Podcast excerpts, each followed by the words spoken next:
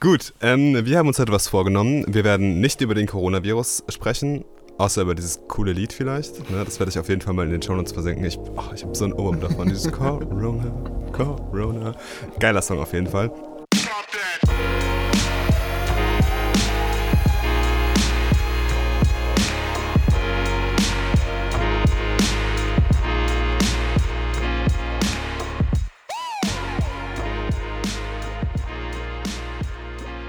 Folge 40. Oh, Folge 40, Jubiläumsfolge, wird mit Cappuccino gefeiert. Endlich mal wieder. Ich habe es irgendwie eine Zeit lang schleifen Ja, gelassen. Cappuccino und Corona. Ja, so muss es sein. Quarantäne im Keller. Ähm, ja, während die Welt den Atem anhält. ja, quatschen wir wieder über allerlei Dinge im Poddy. Ähm, Nummer 40 jetzt, eine runde Zahl. Bald haben wir zweijähriges Jubiläum. Haben wir zweijähriges, ja. Not bad. Und dieses Jahr noch 50. Folge. Ja, Ja. 10? Ja, doch, stimmt. Ja, das Ja. ist ja in, ja, doch, ein paar Monaten. Mhm. Cool. Läuft doch. Voller Enthusiasmus. Gut, ähm, wir haben uns heute was vorgenommen. Wir werden nicht über den Coronavirus sprechen, außer über dieses coole Lied vielleicht. Ne, das werde ich auf jeden Fall mal in den Shownotes versenken. Ich, oh, ich habe so einen Ohrwurm davon. Dieses Corona, Corona. Geiler Song auf jeden Fall. Ähm, aber nichtsdestotrotz, äh, während andere Leute husten und zu Hause bleiben müssen, ne, trainieren wir immer noch für unseren Halbmarathon, der bald ist. Ich habe mich angemeldet. Sehr schön. Du dich auch? Ich war schon vor dir angemeldet. Ja, sogar. ich weiß. Ich habe dieses Formular nicht verstanden mit diesem komischen Leitchip. Das war mir, das war komisch. Da stand Chip und dann so ein Freifeldtext und ich war so, äh, nein. Und dann so, keine gültige Chipnummer. Ich so, ah, okay, danke. Ja, nice, danke. Dann weiß ich jetzt, was rein muss. Ähm, genau. Und deswegen, nee, nicht deswegen. Ich habe mich einfach so angemeldet dann, ohne diese Chipnummer. Werde mir dann dort einen Leitchip holen. Und äh, werde nächste Woche mal nach Heidelberg gehen, ein bisschen was von der Strecke ablaufen, weil Arbeitskollegen haben mir schon Angst gemacht, dass das sehr steile Anstiege sein werden. Ja, ist halt Teile vom Philosophenweg, ne? Ja, und dann Himmel, no- nochmal hinten am Schloss, nochmal kurz bevor es runtergeht ins Ziel, da geht es nochmal irgendwie irgendeinen ekligen Teil beim Schloss hoch, irgendwelche Okay. Stufen. Ja, die Stufen, die wahrscheinlich zum Schloss hochgehen, Ja. diese. Ach, es ist irgendeine komische Anzahl, eine sehr spezifische Anzahl. an Ja, die haben auch einen komischen Namen. Ja, ja. Himmelsleiter oder irgendwie sowas. Himmelstreppe ist das. Himmelstreppe, ja, Ja, genau, ja. irgendwas mit Himmel, das wusste ich noch. Ja. Ja, wie ist es dir beim Training ergangen? Ähm, also ich habe langsam wieder angefangen zu laufen, nachdem ich da ja ein bisschen durch eine Nicht-Coronavirus-Erkältung angeschlagen war. Bist du dir da so sicher? Ja, ziemlich sicher. Also ich hatte keine der typischen Ja. Symptome an der Stelle. Und ja, und habe da jetzt mich erstmal wieder langsamer dran getastet mit einer 10K-Einheit und dann noch zwei kleineren Läufen. Ja, das ist auch richtig so. so. Genau, und dann ansonsten gut Krafttraining wieder gemacht, um da voll einzusteigen. Es war ja auch irgendwie so, die Woche war richtig eklig, einfach so richtiges Aprilwetter. Vom Wetter, ja. Ja. Ich habe auch gehört, äh, meteorologisch ist mittlerweile der Februar der neue April. Ja, also hat sich auf jeden Fall so angefühlt. Ganz, ganz ekelhaft, das Wetter. Ich habe es heute auch wieder gemerkt. Ja. Also ich bin Ja. einmal in T-Shirt und kurzer Hose losgelaufen und dann bin ich ähm, komplett durchgenässt wieder zu Hause angekommen. Nice. Das ist halt, ja, irgendwie super seltsam zur ja. Zeit. Ja, das ist weirdes Wetter auf jeden Fall. Ja, cool. Also so bist du wieder jetzt on track mit Mhm. deinem Training und ähm, wirst jetzt ja die nächsten Wochen genau. Gas geben. genau. Geil. Wie sieht's bei dir aus? Du hast ja auch eine Woche langsamer angehen Nicht so gut, wollen? ja. Ich habe jetzt ja eine Woche pausiert. Ja. Äh, bin dann irgendwie am Montag wieder ein bisschen auf, ja nicht aufs Laufband, sondern auf diesen, wer ist denn der Elliptical im Gym? ja, ja, weißt, was ich meine, Ich ja. nenne es immer den Stepper. Ja, ja, es ist ja kein richtiger Stepper, wo man ja nicht so nur so Schritte macht, Ja. sondern man, also es ist schon sehr, sehr nah am ist eine Laufen runde dran. Bewegung. Genau, es ist eine Ja. runde Bewegung, deswegen irgendwie Elliptical. Und das ist quasi das Gerät, was dem Laufen am nächsten kommt, ohne die Stoßbelastung. Mhm. Ich wollte einfach mal schauen, wie sich das Knie fällt. Das hat sich auch super gut angefühlt. Ich habe 10 Kilometer auf dem Ding gerobbt und ähm, bin dann runter und mein Knie hat höllens wehgetan. Oh, während dem Laufen gar nichts? Wenn gemerkt? gar nichts. Also es war echt danach irgendwie, als ich dann aufgetreten bin. Vielleicht hat sich irgendwas an dieser Sehne wieder gerieben oder an, diesen, an diesem Muskelansatz. Da, da war irgendwie auch sehr viel Spannung drauf. Ähm, bin dann gleich auf die Black Roll und dann die Spannung wieder rauszubekommen und so. Das habe ich jetzt auch die Woche echt extrem gut gemacht. Habe nochmal viel geschont, aber halt auch wenig Krafttraining, äh, wenig Krafttraining sage ich schon, wenig Lauftraining, eigentlich gar keins, ähm, viel Krafttraining. Mhm. Dafür halt auf dem Rudergerät viel gemacht, weil so Bewegungen gehen komischerweise super gut mit dem Knie. Also echt nur diese Stoßbelastung, die dem Knie zusetzt. Mhm. Ähm, bin viel auf diesem Stairmaster. Ja. Step, ja, Stairmaster heißt der, genau. Der, bin ich der gelaufen. Booty-Killer. der nenne ich den. Booty-Killer. Ja. Äh, um da einfach mal auch so die Gewöhnung ein bisschen für die Belastung, Mhm. ja, in, für die Höhenmeter zu bekommen. Mhm. Da habe ich immer so als, als Warm-up eigentlich im Gym so 100 Stockwerke gemacht. Mhm. Also schon einiges, das, das war auf jeden Fall sehr gut.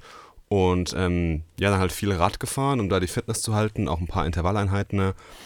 Ich nutze ja Trainingspeaks und ähm, die haben ja immer so einen Fitness-Score. ja. Und das ist ganz cool. Und jetzt habe ich so geschaut, während ich halt Pause gemacht habe, sage ich mal. Ähm, ich habe ja nicht nichts gemacht, nur Krafttraining gut stabilisiert, viel Kräftigungsübungen fürs Knie und für die Hüfte und sowas. Ähm, ist die Fitness halt ein bisschen runtergegangen. Jetzt in der letzten Woche ist sie extrem gut angestiegen äh, durch diese harten Radeinheiten. Ne? Und jetzt bin ich mal gespannt, wenn ich jetzt, ich versuche wieder Mitte der Woche anfangen mit dem Lauftraining. Mhm. Er will es halt jetzt wirklich ganz ausheilen lassen, dass ich halt auch wieder gleich in, an Umfang dran gehen kann ein bisschen und ich dann irgendwie mich noch zurückhalten muss.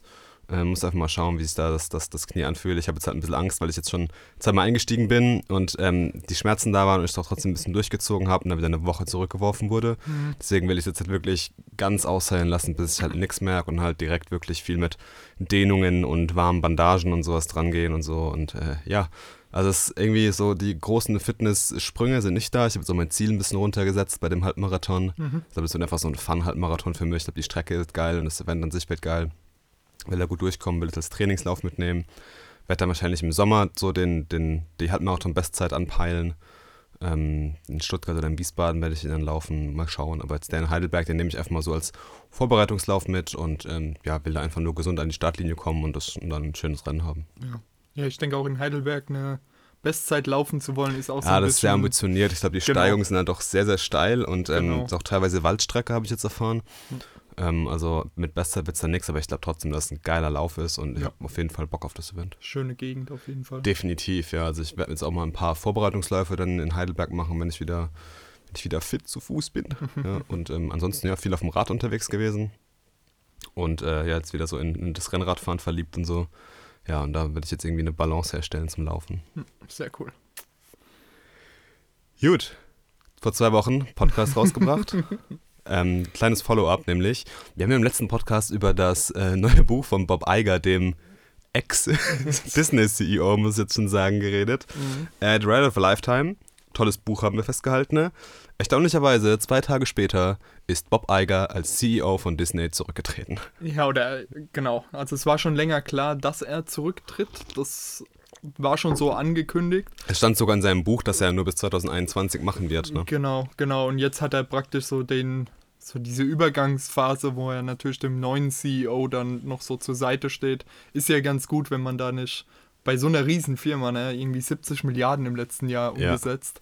Ähm, da muss man ja so ein bisschen ja, eine Übergangsphase schaffen, dass das nicht Ja, so klar, abrupt ist. natürlich. Und, ja, aber es war schon, der, der Also, wa- Zufall war mal wieder. Ja, weil äh, krass war irgendwie auch das Medienecho.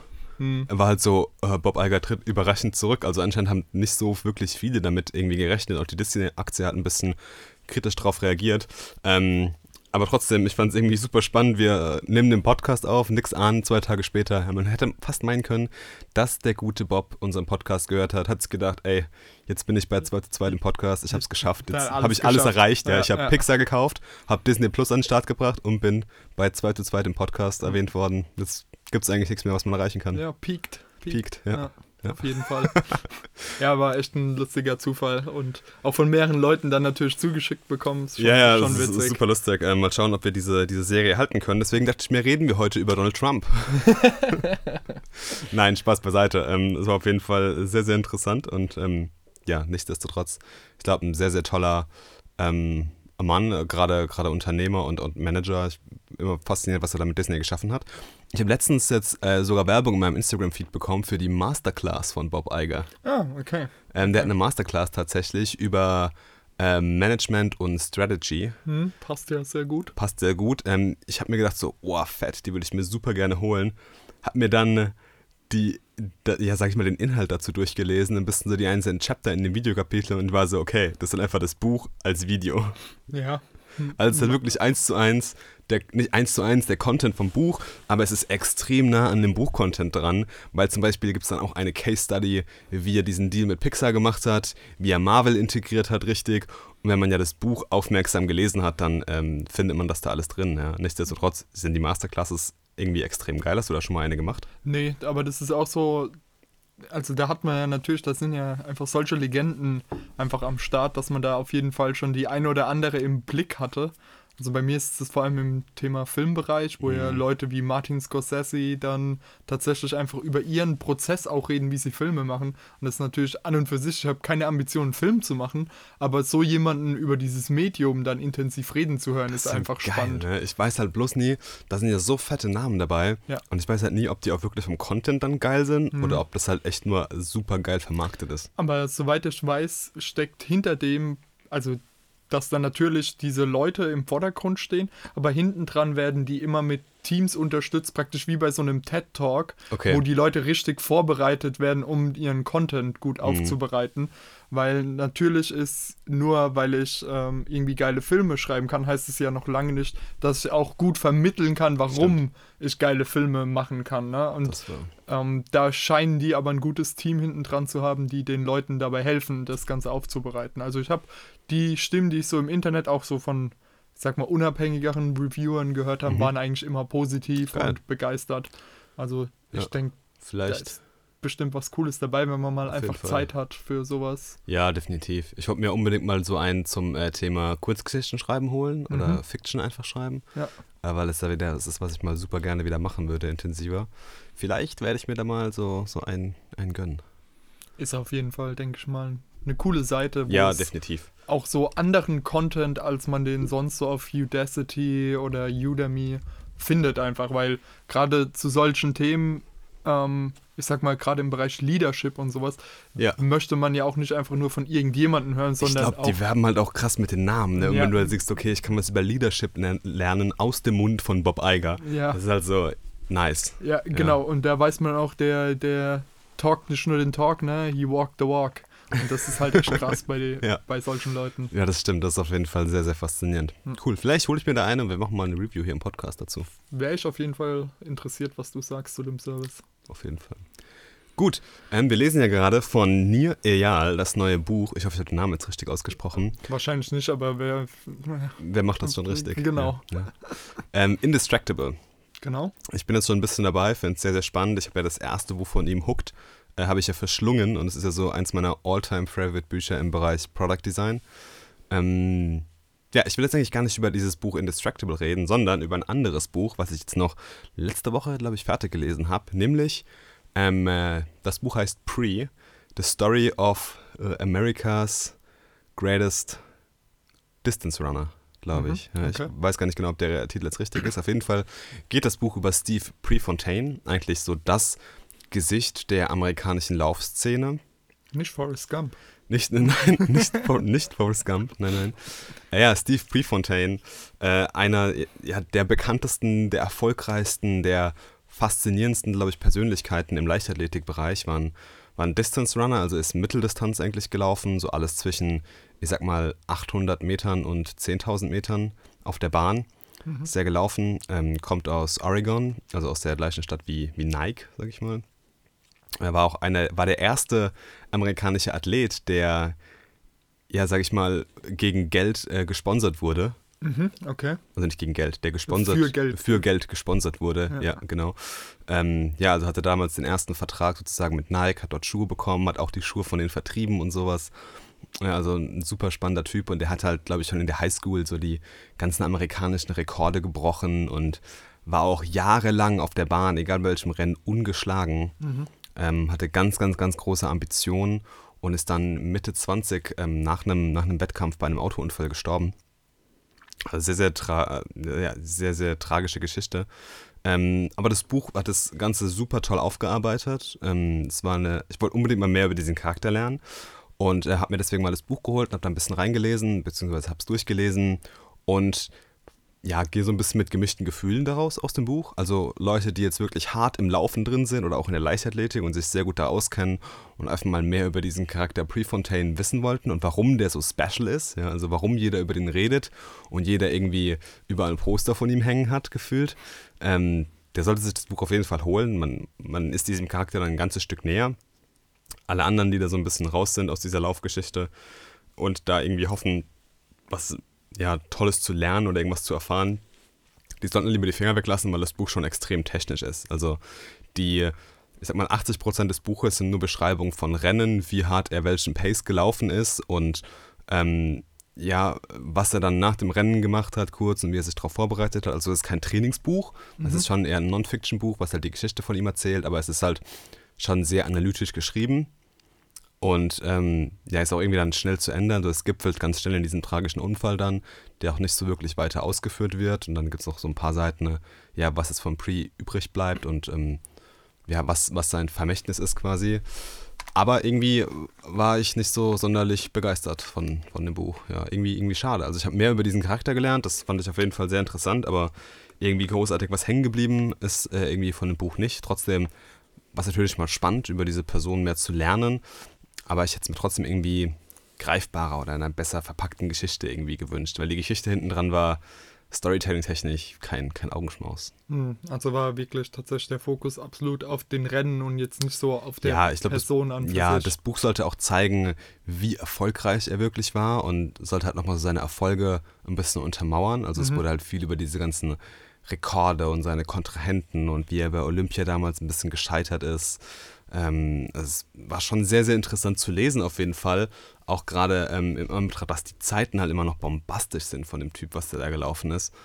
Aber es war jetzt nicht so, dass ich sage, wow, also da gibt es andere Laufbücher, die mich mehr fasziniert haben, die halt mhm. halt mehr über das Laufen gingen, anstatt halt nur über diese reinen Zeiten und Rennen und sowas. Es war ein bisschen, ja, ein bisschen zu, zu wenig Story, zu wenig Klingt so ein bisschen nach Wikipedia-Artikel. Ja, das war wirklich wie ein langer Wikipedia-Artikel, so könnte man es echt gut sagen. Mhm, ja. Okay.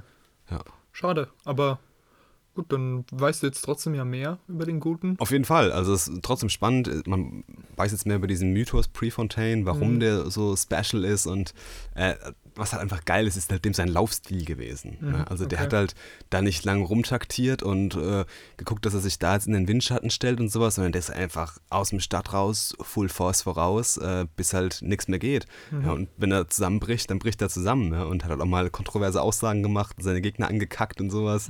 Also es ist schon ein spezieller Typ auf jeden Fall, sehr, sehr, sehr extrovertiert ähm, und ein Showmaker, aber ja, also ein cooler Charakter auf jeden Fall, über den mehr gelernt, aber ich habe mir trotzdem gewünscht, dass es irgendwie in einer geileren Geschichte verpackt wird. Das war mhm. alles so ein bisschen so trocken irgendwie. Mhm. Ja. Okay. Ich dagegen habe ein, no hab ein Fiction-Buch gelesen. Uh. Und zwar Zero von Mark Ellsberg.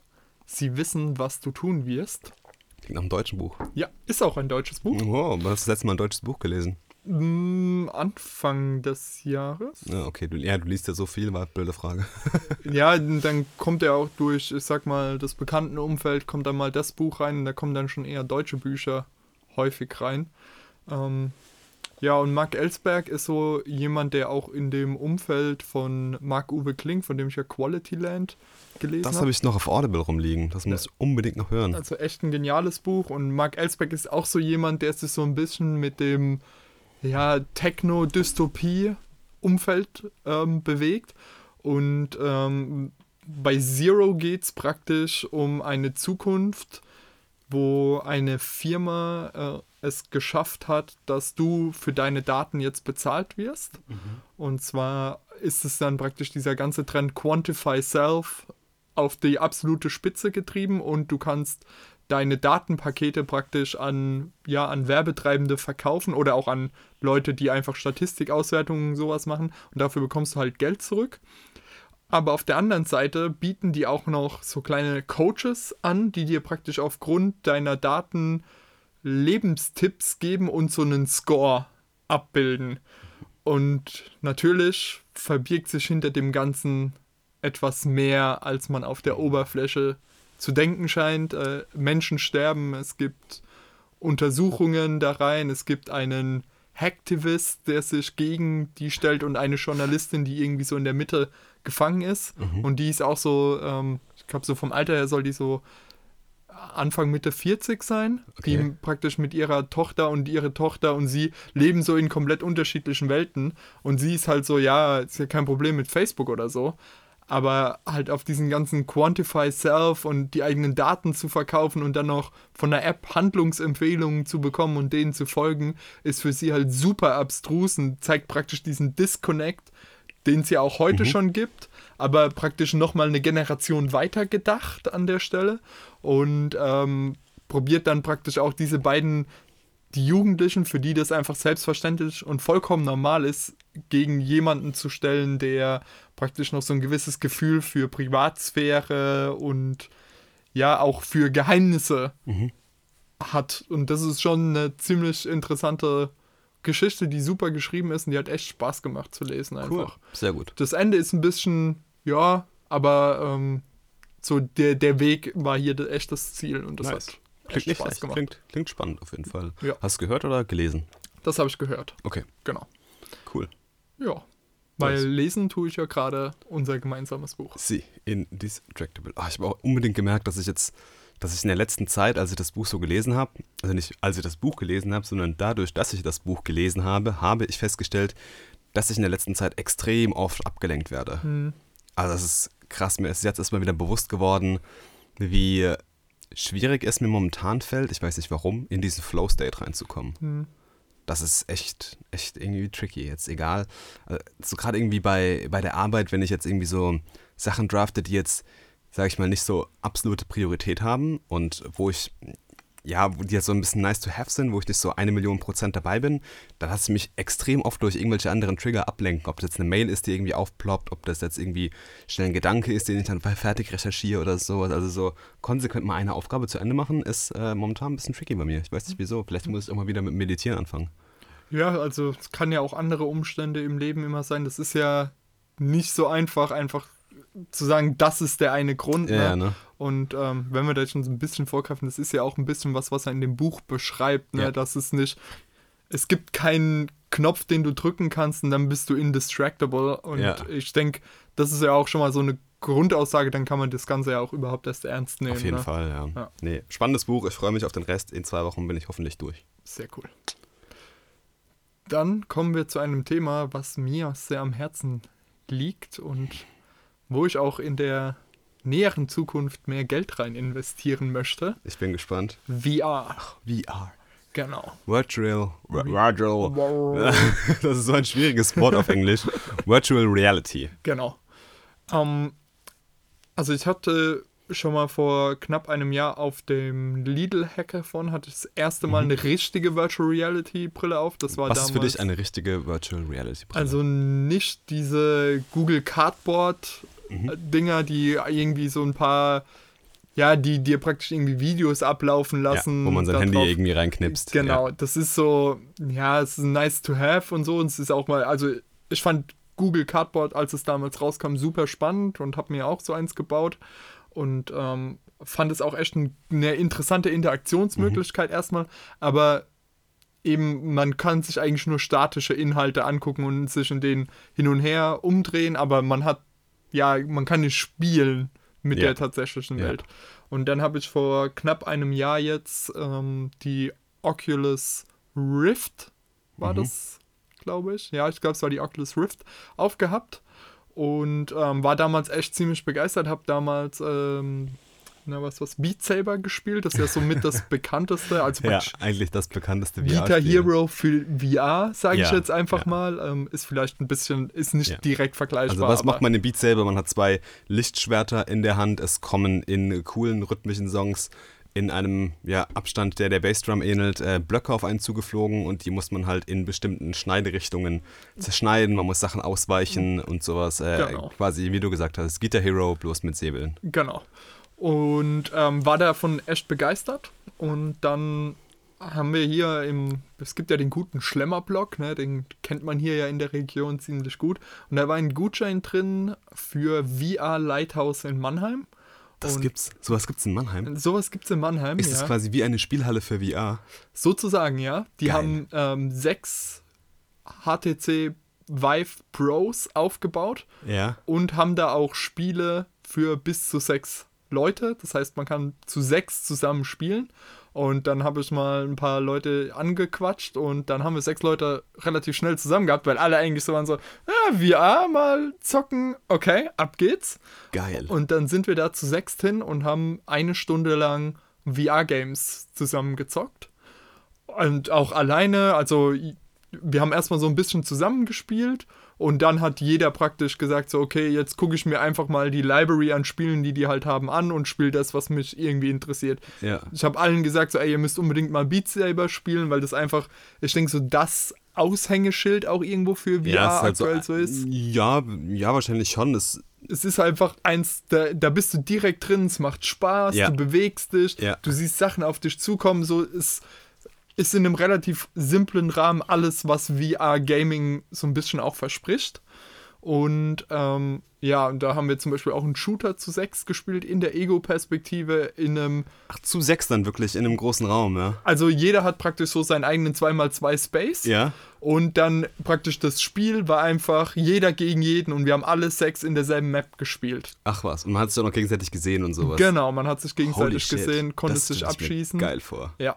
Dann haben wir noch ein Koop-Spiel gespielt. Das konnte man nur zu viert spielen. Da haben wir Okay. halt uns in Ja. zwei Dreierteams aufgeteilt und da hat man praktisch zusammen eine Burg gegen Orks, so die Tower Defense Das Style. ist so Orcs Must Die gewesen. So in so, so in etwa, dass du stehst praktisch mit dem ähm, äh, Schild äh, mit Pfeil und Bogen oben auf Türmen und schießt dann die Orks kaputt. Ist das cool. Das hat richtig Spaß gemacht. Und dann gibt es halt so ganz viele so kleinere Spiele, die dann jeder so unterschiedlich ausprobiert hat. Zum Beispiel ein Spiel, da steigst du in den Aufzug ein.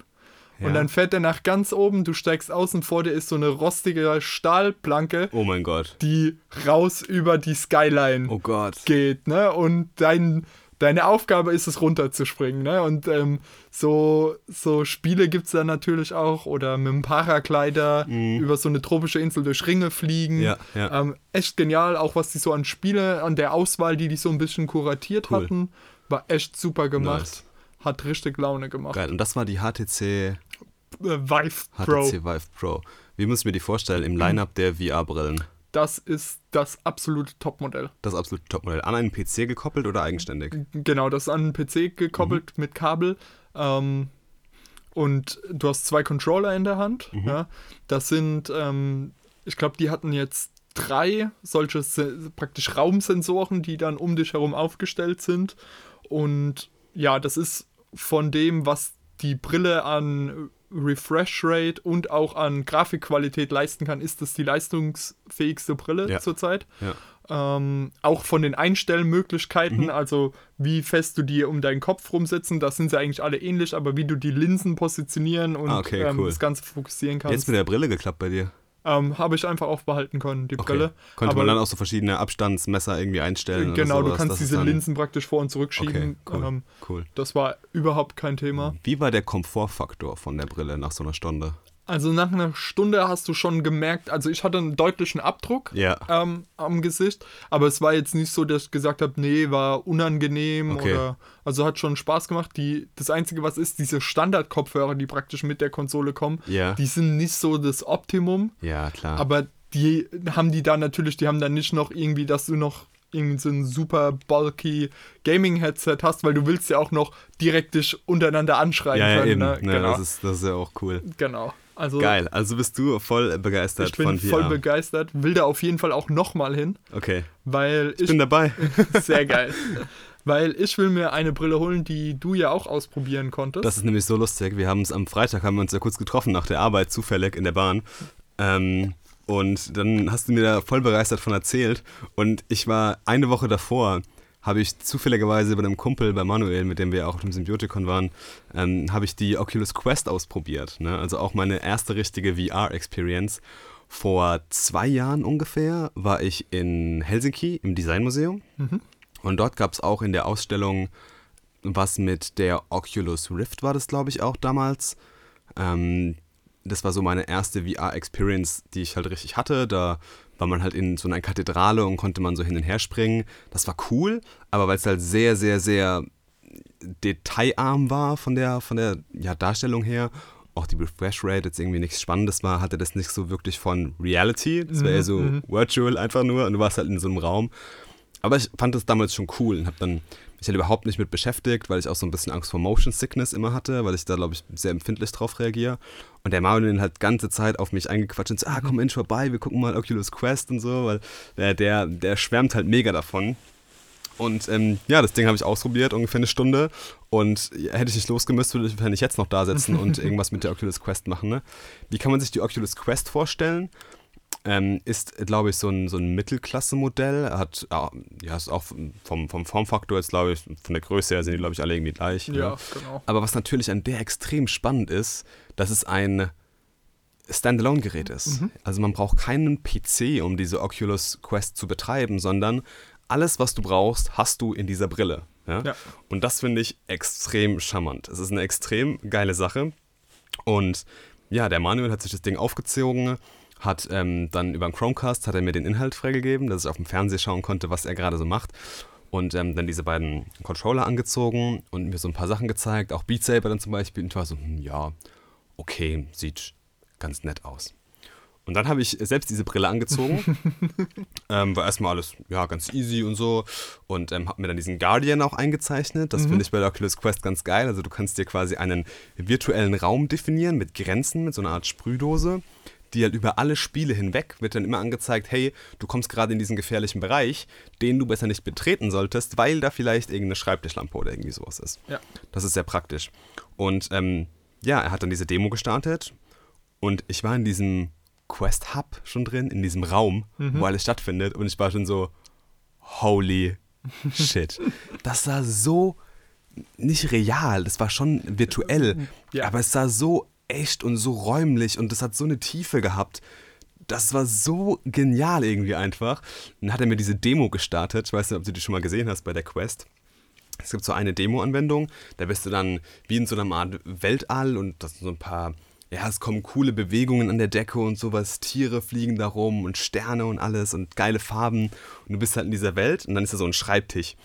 Und ähm, auf diesem Schreibtisch liegen dann drei Klötze. Und das ist eigentlich so eine Demo, die dir zeigt, wie du mit den Controllern umzugehen hast, dieses Greifen und sowas. Und dann erklären die das dir alles und dieser Moment, als du zu diesem Klotz greifst und den in die Hand nimmst und auf den anderen Klotz draufstellst. Ich habe noch nie im Gaming so was Krasses erlebt. Ich habe echt fast Freudentränen im Gesicht gehabt. Das war so faszinierend und ich habe echt eine halbe Stunde lang nur in dieser Demo-Welt verbracht. Da gibt es dann einen Papierflieger, den man fliegen lassen kann. Es gibt einen Zeppelin, den man steuern kann. Man kann so kleine Raketen losschießen. Es gibt einen Tischtennisschläger und einen Ping-Pong-Ball. Und ich habe dann immer diesen, ich wollte, der hat den Ball in die Hand genommen, hochgeworfen und dann wirklich ausgeholt und hat dann immer den Schläger weggeworfen und fallen lassen und sowas. Mega geil. Dann haben wir super hot gespielt, Ja, was sehr ein geil. sehr geiles Spiel ist. Ja. Eigentlich ein Shooter, ähm, bei der sich nur bewegt, wenn, nee, die Zeit geht nur voran, wenn man sich bewegt. Genau. Ich habe das auf der Switch gespielt, da war das schon cool, Mhm. aber in VR war das halt was ganz Ich anderes. finde allein schon dieses Startmenü von Superhot so charmant, So geil. dass man die Diskette hochnehmen muss, einlegen und dann sich nochmal den VR-Helm ja, aufsetzen muss. So Super genial charmant. gemacht. Richtig, richtig geil. Ja.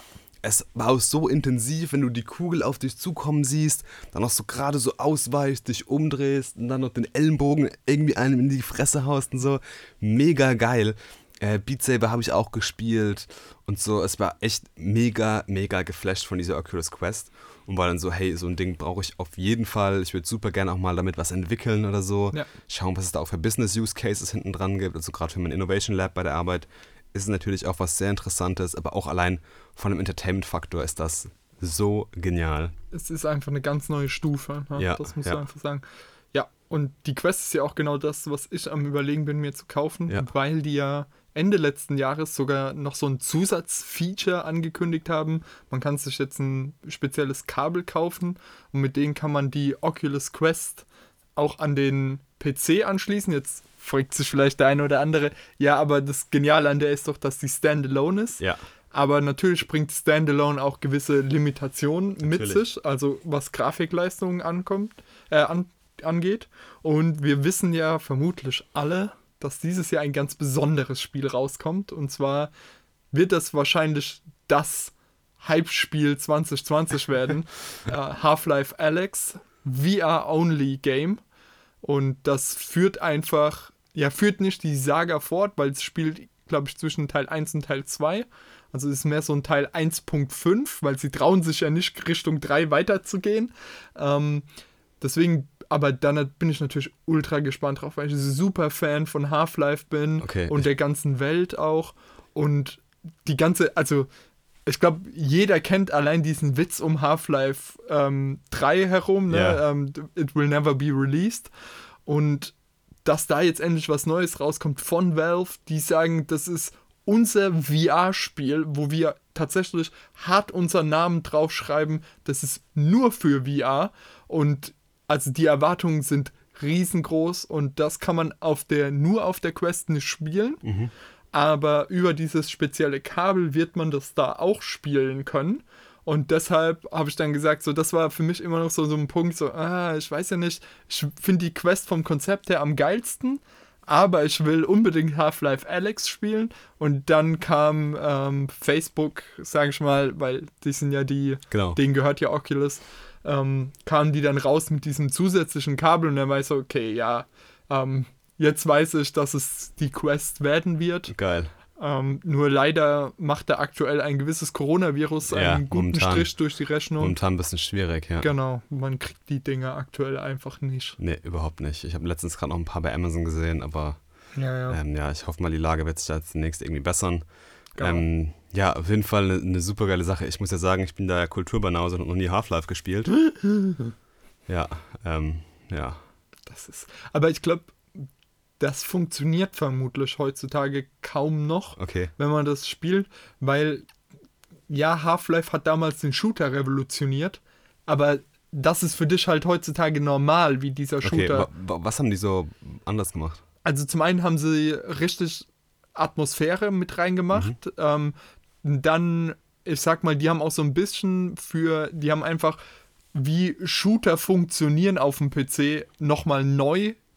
Ja, neu gedacht ist zu viel gesagt, aber halt eine neue Evolutionsstufe, so ein bisschen wie Halo. Mhm. Halo 1 war halt einfach ein Quantensprung in wie man Shooter auf der Konsole spielt. Ja. Aber wenn du heute Halo 1 spielst, ohne den Kontext zu kennen, dann ist für dich Halo normaler Shooter. Ja. Ne, und nichts Besonderes in dem Sinne mehr. Okay. Und so kann man eigentlich auch Half-Life ähm, vergleichen. Und was die tatsächlich gemacht haben, das war so mit einer der Shooter, der so richtig Story okay. drin hatte. Sehr Also- storylastic dann. Genau, es ist erzählt hat eine richtige Geschichte. Das Ganze war auch Singleplayer ausgelegt, ne? ähm, weil damals, davor war ja hauptsächlich so Arena-Shooter, ähm, à la Unreal Tournament, CS.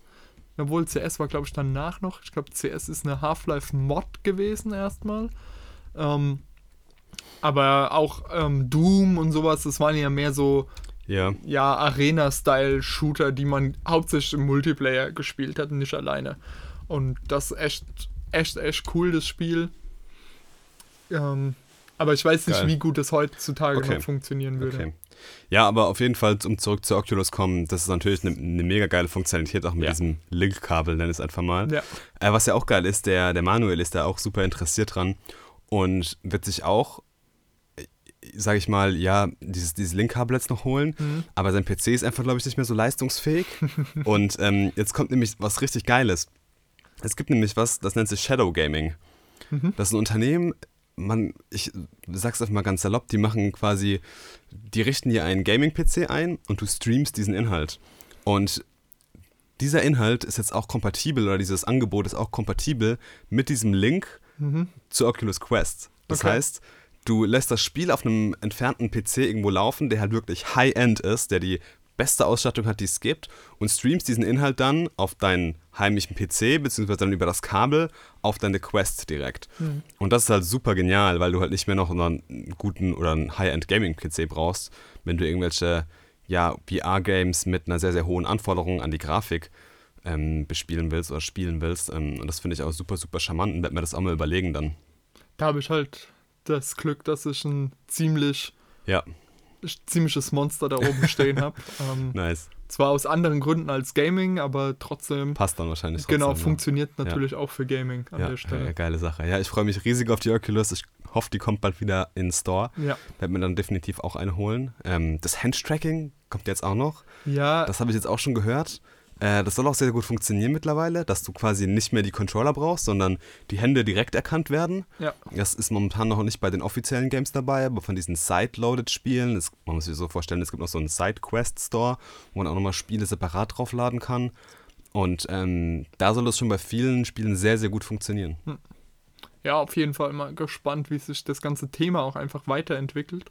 Da gibt es ja auch sehr, sehr viel in dem Bereich Accessories um, Ja. um VR. Also die, die Omni-Mill ist das, glaube ich, ist dieses, ja, ist praktisch ein Laufband, was in alle Richtungen funktioniert. Gott. Und du dann praktisch tatsächlich deine Laufbewegung daraus wird ins Spiel übersetzt. Ja. Holy shit. Also wir kommen der Welt von Ready Player One Ja, immer, immer näher. geil. Und ich glaube, Also, ich weiß nicht, ob das geil ist. Wie findest du das?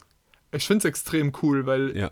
ich finde, das hebt das ganze Level an Spielen einfach auf ein ganz neues Niveau nochmal. Natürlich, es ist ja immer das, was man sich als kleines Kind vorgestellt hat. Ich will im Spiel drin sein. ne? Genau, genau. Du bist und du kannst, also ich hoffe dann auch, dass in diesem Umfeld sich dann ja sowas wie Gary's Mod praktisch Soll entwickelt. kommen demnächst, ja. ähm, dass du praktisch so eine Art Sandbox-Environment Ja, hast. ja. Und dann könnte man tatsächlich D&D nicht nur Oh am Tisch Gott. spielen, sondern in so einem Spiel praktisch. Oh mein Gott. Und das ist, denke ich, so das, der absolute Gipfel des, des Gamings im Endeffekt.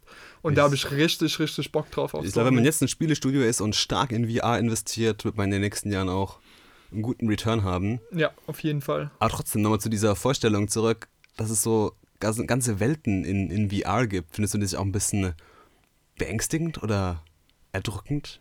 Also ich stelle mir das schon so vor, dass dann Leute, die vielleicht gerade in ihrem Leben, oder dass, dass man das Ding so als, als Zuflucht nimmt, weil dort alles perfekt ist, so eine Scheinwelt. Ja, Stelle ich mir auch extrem gefährlich und gerade vom Suchtfaktor auch extrem, auf jeden extrem Fall. gefährlich vor, ja. Aber da würde ich auch immer argumentieren, diese Zufluchten, die gibt es auch heute schon, ja, Mhm. und die sind meistens viel destruktiver, auch für deine Umwelt. Also Ja. nehmen wir Drogen und Alkohol, ja, und das wäre ja dann, wenn jemand nur in seiner VR-Welt ist, dann ähm, macht er zumindest nicht auch noch sein Umfeld mit kaputt. ja. Und ähm, deswegen würde ich da schon sagen, dass, und vermutlich wird da auch dann, natürlich wird in der Anfangsphase wird es da viel mehr Probleme geben, aber mit der Zeit wird sich das Ganze auch wieder regeln. Also ich denke, Ja, ich denke auch. wir haben ja auch damals, als der Fernseher rauskam, war das auch der Untergang der Zivilisation, ja.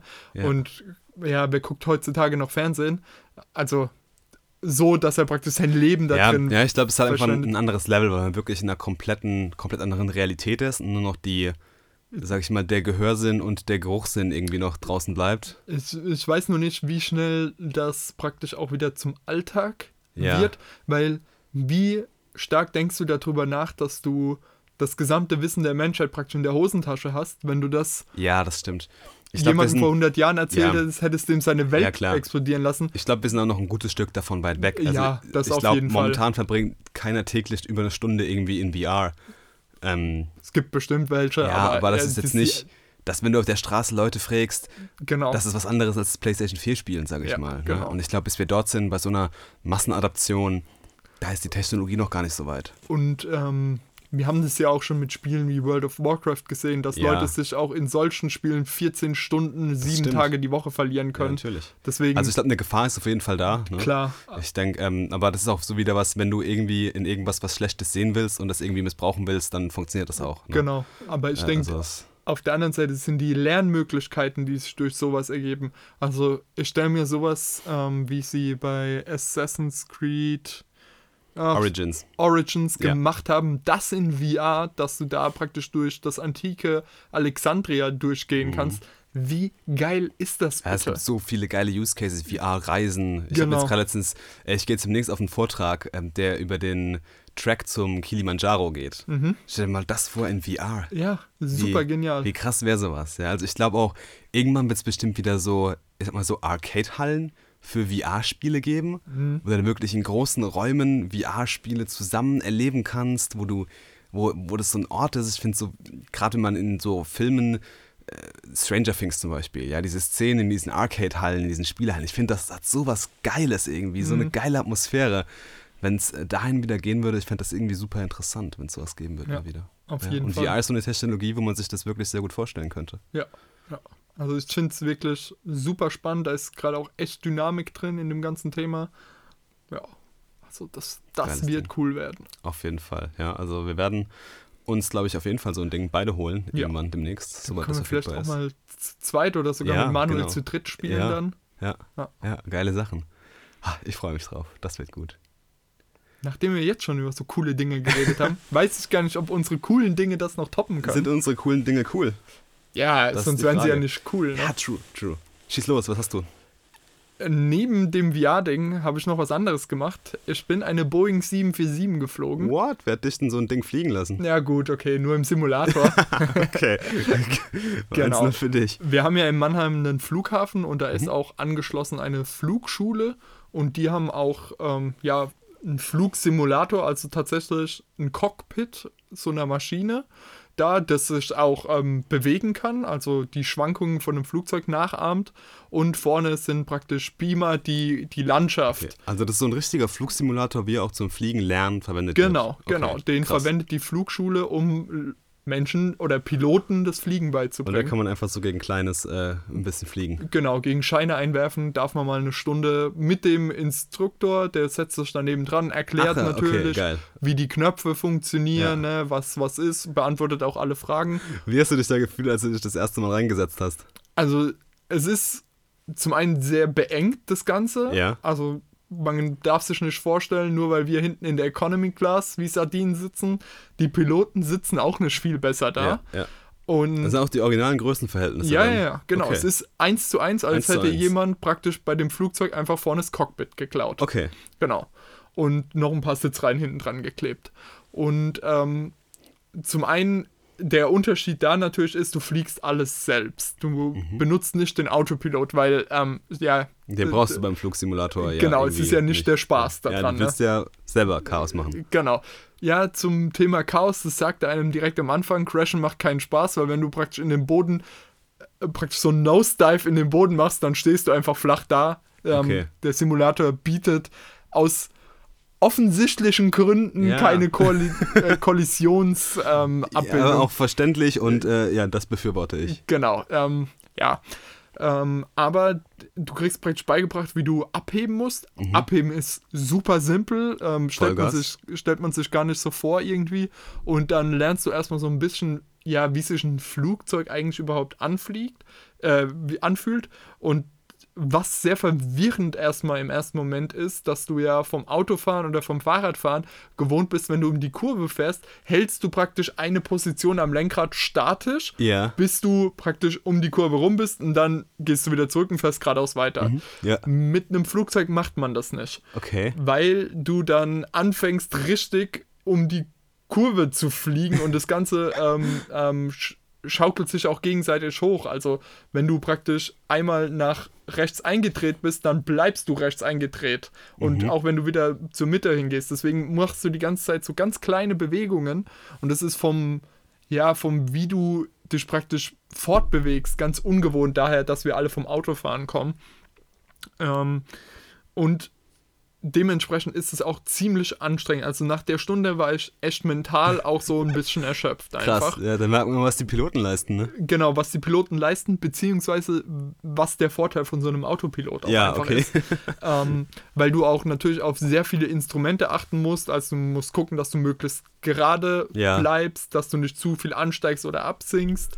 Ähm, auch wenn du Kurven fliegst, du sollst maximal eine 30-Grad-Neigung fliegen, weil ab 30, also über 30 Grad wird hinten gekotzt, war die Aussage praktisch. auch wenn jetzt die Boeing 747 kann praktisch bis zu 50 Grad Neigung machen, aber dann kann man sich schon vorstellen, wie daneben das Flugzeug praktisch wegkippt. Ne? Ähm, ist klar, warum da Krass. Leute sich übergeben. Aber für Notfälle ist das halt notwendig. Oder halt auch, wie man auf den Tragflächen diese aufklappbaren Paneele praktisch verwendet zum Bremsen und zum Steuern. Und das ist alles, es ist einfach mal, also ich fand es vor allen Dingen aus dem Aspekt interessant, mal ein bisschen was übers Fliegen zu lernen und auch so ein bisschen mehr, ja, einen Respekt fürs Ja. Fliegen zu Ja. bekommen, auf Okay. jeden Fall. Cool. Und es hat super viel Spaß gemacht. Es war mal was, eine ganz andere Erfahrung so. Geil. Und ja, war echt war eine Erfahrung, die es wert war. Jetzt kommt doch demnächst noch dieser äh, neue Flugsimulator von Microsoft. Genau, ähm, wo man am PC praktisch. Ja, genau. Der soll ja auch super krass sein. Da wird ja, Ja. irgendwie äh, ganz viele Details und Modelle werden ja dann über die Azure Cloud äh, gerendert und quasi dann gestreamt. Ne? Genau, genau. Das soll ja auch ein krasses Spiel werden, glaube ich. Auf jeden Fall, aber ich glaube, da ist auch, da, da ähm, trennt sich immer die Spreu vom Weizen, praktisch die Leute, die sich dann so ein richtiges Setup für Ja, ja, dieses klar, Spiel natürlich. bauen, Ja. versus wenn man einfach, ich sag mal, nur so einen Xbox-Controller in der Hand Ja, hat. klar. Ich glaube, da kommt dann dieses Gefühl vom Fliegen nicht so, nicht so rüber. Definitiv, da gebe ich dir voll recht. Ja. Ja. Und das war halt echt da so in diesem echten Cockpit auch so drin zu sitzen, das, das hatte schon irgendwie was. Geile Sache. Aber ich muss jetzt sagen, mich hat jetzt nicht der. Es hat, es hat mich jetzt nicht so begeistert, dass ich sagen muss, ähm, ja, ich will jetzt einen Flugschein machen. Okay. Was ähm, der Typ gemeint hat, was schon häufiger vorgekommen ist. Also auf jeden Fall, dass dann Leute angefangen haben, jetzt nicht unbedingt für eine Boeing 747, weil dann ja. wird man ja Berufspilot, Ja. aber vielleicht für ein Segelflugzeug oder Ja. so. Aber es hat schon echt mal Spaß gemacht und einfach dieser Einblick in einen ganz anderen Beruf war auch einfach spannend. Geil, cool. Ja. Hört sich super interessant an. Also wenn das jemand ähm, irgendwie so ein ge ungewöhnliches Geschenk oder so mal Ja. sucht, ähm, ist es echt eine Überlegung Ah, wert. das ist cool. Ja. Nice. Nicht schlecht. Und was ist dein cooles Ding? Ähm, mein cooles Ding steht hier neben mir. Ein neuer Rucksack. Ein neuer Rucksack, ja. Ich habe ja lange, lange, lange Zeit den perfekten Rucksack für mich gesucht. Und ähm, ich habe ein bisschen komische Anforderungen an Rucksack. Und zwar ähm, brauche ich quasi einen Rucksack, der mich durch zwei Teile in meinem Alltag begleitet. Einmal den Sport und einmal das Büro. Und das kombiniert in einem Rucksack. Und ich habe jetzt viele Sachen ausprobiert. Ich habe Sporttaschen ausprobiert, ich habe Rucksäcke ausprobiert, die sowas, die einfach nur groß sind, ja, die dann aber nicht viele Fächer haben, wo dann irgendwie die Dreckswäsche zum Bürozeug zusammenkommt und es ist irgendwie müffelt irgendwie und ist nicht geil oder so. Ähm, die auch teilweise viel zu groß waren. Also mein Rucksack sollte handlich ähm, sein, sollte viele Fächer haben, sollte Büro und Sport strikt trennen, weil ich meistens morgens trainieren gehe und dann die verschwitzte Wäsche halt in den Rucksack rein muss und Ja. deswegen halt nicht das Bürozeug behindern soll. Klar. Eine Ähm, Laptoptasche wirst du Eine wahrscheinlich Laptoptasche soll drin sein, Ja. genau. Und ja, soll einfach flexibel einsetzbar sein und natürlich auch noch cool aussehen. Mhm. Und da habe ich jetzt echt lange einen Rucksack gesucht und bin jetzt auf ein deutsches Startup gestoßen. Sports Hacks heißen die. Okay. Und ähm, die machen ne, genau diesen Rucksack, den ich mir schon immer gewünscht habe, ja. Es ist quasi, das, das Claim von denen ist, dass sie Sport, Büro und Alltag vereinen wollen und das in einer Tasche. Und das haben sie mit diesem Sportshack-Rucksack, mit diesem 124, heißt der, ähm, perfekt gemeistert. Also es ist Wahnsinn, wie gut dieser Rucksack funktioniert. Ja. Jetzt so wie er da steht, das ist die normale Ausführung. Und Man kann den noch mit einem speziellen Reißverschluss, kann man den auch um 10 Liter erweitern. Ich habe vorne mein komplettes Sportfach. Ich habe ein spezielles Wäschefach unten drin. Das Geile an dem Rucksack ist, ich kann den quasi in den Spind reinhängen, kann den komplett ausklappen, kommt man alles Zeug wunderbar dran. Es passen zwei Paar Schuhe rein, äh, Handtücher und alles. Mein Duschzeug ist in einer speziellen Tasche drin. Und dann siehst du noch hier diese kleinen Schlaufen. Dort kann ich dann nochmal eine separate Sporttasche dranhängen draußen. Ja. Super genial, wasserdicht, perfekt. Es gibt ein auslaufsicheres Fach fürs Getränk. Es gibt ein spezielles Thermofach fürs Essen. Ähm, und dann der ganze Büroteil ist hinten in einer separaten Tasche, wo ich ein Neoprenvlies habe für einen Laptop für 15 Zoll. Ähm, noch ein kleineres, wo jetzt mein Kindle momentan drin ist. Ich habe ein kleines Netz, äh, wo Ladekabel und sowas drin sind. Das Ganze ist super genial, es ist wasserdicht, es sieht geil aus. Äh, es steht super gut, ja, ist erweiterbar, hat noch so schnell, äh, Zugriffsfächer und alles. Also wirklich ein genialer Rucksack, der mir jetzt schon jede, jede Menge Spaß macht. Ich war jetzt schon zweimal mit dem trainieren und ähm, ja, passt perfekt äh, in diese Anforderungen für den Alltag rein. Jetzt bin ich happy, dass ich endlich den perfekten Rucksack für mich gefunden habe. Sehr cool. Sehr cool. Ja, es sieht auch echt, also an und für sich ein sehr unauffälliges Design, was ja, Ja. gerade fürs Büro auch Ja, auf ziemlich jeden gut Fall. ist. Ja. Ich wollte jetzt nichts irgendwie knallig buntes oder sowas Genau, haben. was häufiger so ein Problem von so Sportsachen ist, dass die immer irgendwelche krassen Neonfarben ja, drin haben. stimmt. Ne? Ja, Ja, klar. Nee, aber so jetzt von außen gesehen echt schick, das Ganze. nice. Sehr cool, dass du da das Ding endlich gefunden Ja, hast. definitiv. Das hat jetzt auch lange gedauert, aber jetzt habe ich mal gegönnt. Ist nicht ganz äh, billig, das Ding. Ja, Klingt kostet, auch nicht so. Äh, ja. 160 Euro.